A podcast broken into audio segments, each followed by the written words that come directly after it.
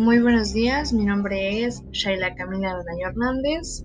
Estudio el segundo grado en la secundaria vespertina del CEDAT y hoy voy a leer o a comenzar a leer eh, 20.000 lenguas de viaje submarino de Julio Verne. Así que comencemos. Primera parte. Un escollo fugaz.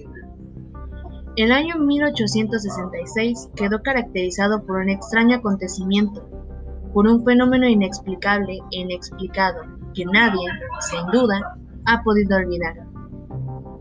Sin hablar de los rumores que agitaban a las poblaciones de los puertos y que sobreexcitaban a los habitantes del interior de los continentes, el misterioso fenómeno suscitó una particular emoción entre los hombres del mar negociantes, armadores, capitanes de barco, skippers y masters de Europa y de América, oficiales de la Marina, de guerra, de todos los países, y tras ello, los gobiernos de diferentes estados de los continentes, manifestaron la mayor preocupación por el hecho.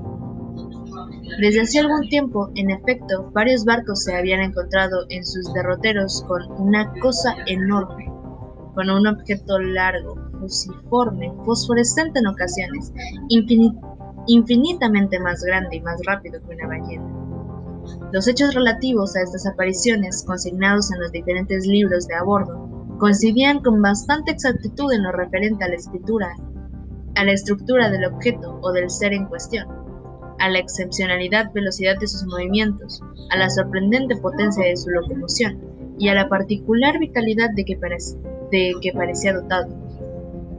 De tratarse de un cetáceo, superaba en volumen a todos cuantos especímenes de este género había clasificado la ciencia hasta entonces. Ni Cuvier, ni Lacépède, ni Dumeril, ni Quatrefages hubieran admitido la existencia de tal monstruo, a menos de haberlo visto por sus propios ojos, de sabios.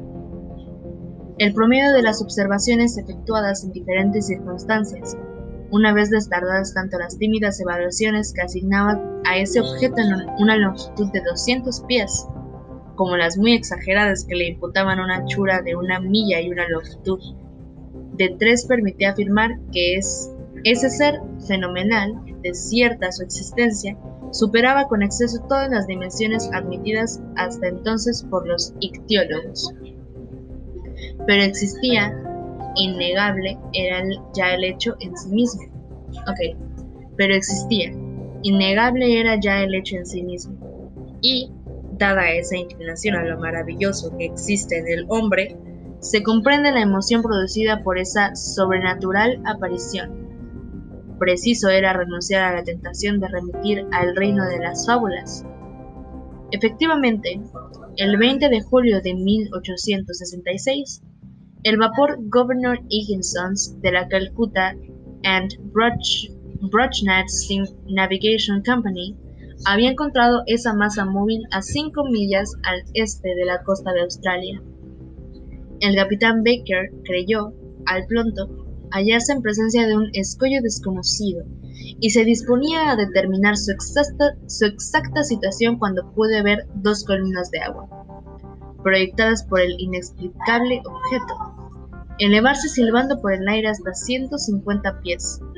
Forzoso era, pues, concluir que de no estar escollo sometido a las expansiones intermitentes de un geyser, el gobernador Higginson había encontrado a un mamífero acuático desconocido hasta entonces, que expulsaba por sus espiráculos columnas de agua mezcladas con aire y vapor. Se observó igualmente tal hecho el 23 de julio del mismo año en aguas del Pacífico por el Cristóbal Colón, de la West India and Pacific Steam Navigation Company. Por consiguiente, el extraordinario cetáceo podía trasladarse de un lugar a otro con una velocidad sorprendente, puesto que, a tres días de intervalo tan solo, el gobernador Higginson y el Cristóbal Colón lo habían observado en dos puntos del mapa separados por una distancia de más de 700 leguas marítimas. 15 días más tarde, a 2.000 leguas de allí, el Helvetia de la Company National y el Shannon de la Royal Mail, navegando en sentido opuesto por la zona del Atlántico, comprendida entre Europa y Estados Unidos, se señalaron mutuamente al monstruo a 420 15, de longitud norte y 635, de longitud al oeste del meridiano Greenwich. En esta observación simultánea se creyó poder evaluar la longitud mínima del mamífero en más de 350 pies ingleses, dado que el Shannon y el Helvetia eran de dimensiones inferiores, aun cuando ambos midieran 100 metros del trajamar al codaste. Ahora bien, las ballenas más grandes, las que frecuentan los parajes de las islas aleutinas, la Culupman y la Ungulik, no sobrepasan los 56 metros de longitud, si es que llegan a alcanzar tal dimensión.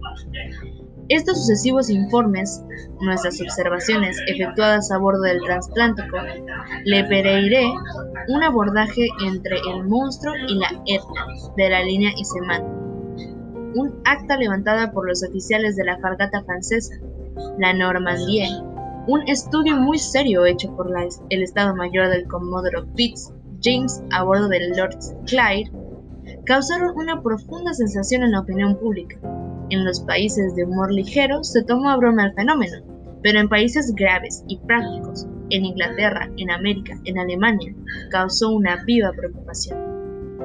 En todas partes, en las grandes ciudades, el monstruo se puso de moda. Fue un tema de canciones en los cafés, de bromas en los periódicos y de representación en los teatros. La prensa halló en él la ocasión de practicar el ingenuo y el sensacionalismo. En sus páginas pobres de noticias se vio reaparecer a todos los seres imaginarios y gigantescos, desde la bañera blanca, la terrible Moby Dick de las regiones hipoperboeras, hasta el desmesurado Kraken, cuyos tentáculos pueden abrazar un buque de 500 toneladas y llevárselo a los abismos del océano. Se llegó incluso a reproducir las noticias de los tiempos antiguos, las opiniones de Aristóteles y de Plino que admitían la existencia de tales monstruos. Relatos noruegos del obispo Podimán, las relaciones de Paul Hedger y los informes de Harrington, cuya buena fe no, fue, no puede ser puesta en duda al afirmar haber visto hallándose a bordo del Castellán en 1857. La enorme serpiente que hasta entonces no había frecuentado otros mares que los del antiguo constitucional. Todo esto dio origen a la interminable polémica entre los crédulos y los incrédulos, en las sociedades y en, y en las publicaciones científicas. La cuestión del monstruo inflamó los ánimos, los periodistas imbuidos de espíritu científico, en lucha de los que profesan el ingenio, vertieron oleadas de tinta durante la memorable campaña. Algunos llegaron incluso a verter dos o tres gotas de sangre, al pasar en su ardor de la serpiente de mar a las más ofensivas personalizaciones. Durante seis meses, la guerra prosiguió con lances diversos a los artículos de fondo del Instituto Geográfico del Brasil, de la Academia Real de Ciencias de Berlín, de la Asociación Británica, del Instituto Smithsoniano de Washington, a los debates del de Indian Archipelago, del Cosmos del abate Moigno y de Middle de Permont, y a las crónicas científicas de las grandes publicaciones de Francia y otros países, replicaba la prensa vulgar con alardes de un ingenio inagotable. Sus, sus inspirados redactores, parodiando una frase de Linneo que citaban los adversarios del monstruo, mantuvieron, en efecto, que la naturaleza no engendra tontos, y conjuraron a sus contemporáneos a no infligir en un mentiz a la naturaleza y, consecuentemente, a rechazar la existencia de los kraken, de las serpientes del mar, de los Moby Dick y otras lucubraciones de marinos delirantes. Por último, en un artículo de un temido periódico satírico, el más popular de sus redactores, haciendo acopio de todos los elementos, se precipitó como hipolítico contra el monstruo. Le asestó un golpe definitivo y acabó con él en medio de una carcajada universal. El ingenio había vencido a la ciencia. La cuestión parecía ya enterrada durante los primeros meses del año de 1867, sin aparentes posibilidades de resucitar, cuando nuevos hechos llegaron al conocimiento del público. Hechos que revelaron que no se trataba ya de un problema científico por resolver, sino de un peligro real a evitar. La cuestión adquirió así un muy diferente aspecto. El monstruo volvió a ejerirse en islote, roca, escollo, pero un escollo fugaz, indeterminable, imprescindible. El 5 de marzo de 1866, el Moravian de la Montreal Ocean Company, navegando durante la noche a 270 30, de longitud y 720 15 de longitud, chocó por estribor con una roca no señalada por ningún mapa en esos parajes, impulsado por la fuerza combinada de viento y de sus 400 caballos a vapor. El buque navegaba a la, vez, a la velocidad de 13 nudos, abiertos por el choque. Es indudable que de no ser por la gran calidad de su casco, el Moravian se habría ido a pique con los 237 pasajeros que había embarcado en Canadá. El accidente había ocurrido hacia los 5 de la mañana, cuando comenzaban a despuntar el día. Los oficiales de guardia se precipitaron hacia la popa y estructuraron el mar con mayor atención, sin ver otra cosa que un fuerte remolino a unos tres cables de distancia del barco. Como si las capas líquidas hubieran sido violentamente batidas, se tomaron con exactitud las coordenadas del lugar y el Moribán continuó su rumbo sin averías aparentes. ¿Había chocado con una roca submarina? ¿O había sido golpeado por un objeto residual enorme de un naufragio? No pudo saberse, pero al examinar el buque en el dique carenero, se observó que una parte de la quilla había quedado destrozada. Pese a la extrema gravedad del hecho, tal vez habría pasado al olvido, pero tantos otros, si no se hubiera reproducido en idénticas condiciones tres semanas después. Pero en esta ocasión, la nacionalidad del buque, víctima de este nuevo barraje y la reputación de la compañía a la que pertenecía el navío, vieron al acontecimiento una inmensa repercusión. Nadie ignora el nombre del célebre armador inglés Cunard, el inteligente industrial que fundó en 1840 un servicio porcial entre Liverpool y Halifax, con tres barcos de madera de ruedas, de 400 caballos de fuerza y con un arqueo de mil 172 toneladas. Ocho años después, el material de la compañía se había incrementado en cuatro barcos de 750 caballos y 1.820 toneladas, y dos años más tarde, en otros dos buques de mayor potencia y tonelaje, en 1853, la compañía Cunard, cuya exclusividad del transporte del correo acababa de serle renovada, añadió sucesivamente a su flota el Arabia, el Persia, el China, el Scotia, el Java y el Rusia.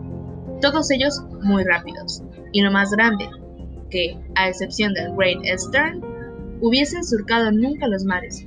Así pues, en 1867, la compañía poseía 12 barcos, 8 de ellos de ruedas y 4 de hélice. La mención de tales detalles tiene por fin mostrar la importancia de esta compañía de transportes marítimos, cuya inteligente gestión es bien conocida en el mundo entero. Ninguna empresa de navegación transoceánica ha sido dirigida con tanta habilidad como esta. Ningún negocio se ha visto coronado por un éxito mayor. Desde hace 26 años, los navíos de las líneas Cunard han atravesado 2.000 veces el Atlántico sin que una sola vez se haya malogrado un viaje sin que se haya producido nunca un retraso, sin que se haya perdido jamás ni una carta, ni un nombre, ni un barco. Por ello, y pese a la poderosa competencia de las líneas francesas, los pasajeros continúan escogiendo la Cunard, con preferencia a cualquier otra, como demuestran las conclusiones de los documentos oficiales de los últimos años. Dicho esto, a nadie sorprenderá la repercusión hallada por, la, por el accidente ocurrido a uno de sus mejores barcos. El 13 de abril de 1867, el Scottish se hallaba a 150 12 comillas de longitud y a 450 de latitud, navegando con mar bonancible y brisa favorable. Su velocidad era de 13 nudos y 43 centésimas, impulsado por sus mil caballos de vapor Sus ruedas batían el agua con una perfecta regularidad. Su caldo era de 6 metros y 70 centímetros y su desplazamiento de 6.624 metros cúbicos. A las 4 y 17 minutos de la tarde, cuando los pasajeros hallaban merendando en el gran salón, se produjo un choque poco sensible. En realidad, en el caso del Scotia, un poco más atrás de su rueda de barco. Ok, eh, vamos a terminar aquí en la página 5. Eh, parece ser una lectura bastante extensa, así que espero que les haya gustado y que si no entenderán algún término lo busquen para que la lectura o al menos la lectura de mi parte sea mucho más agradable. Espero que les haya gustado y adiós.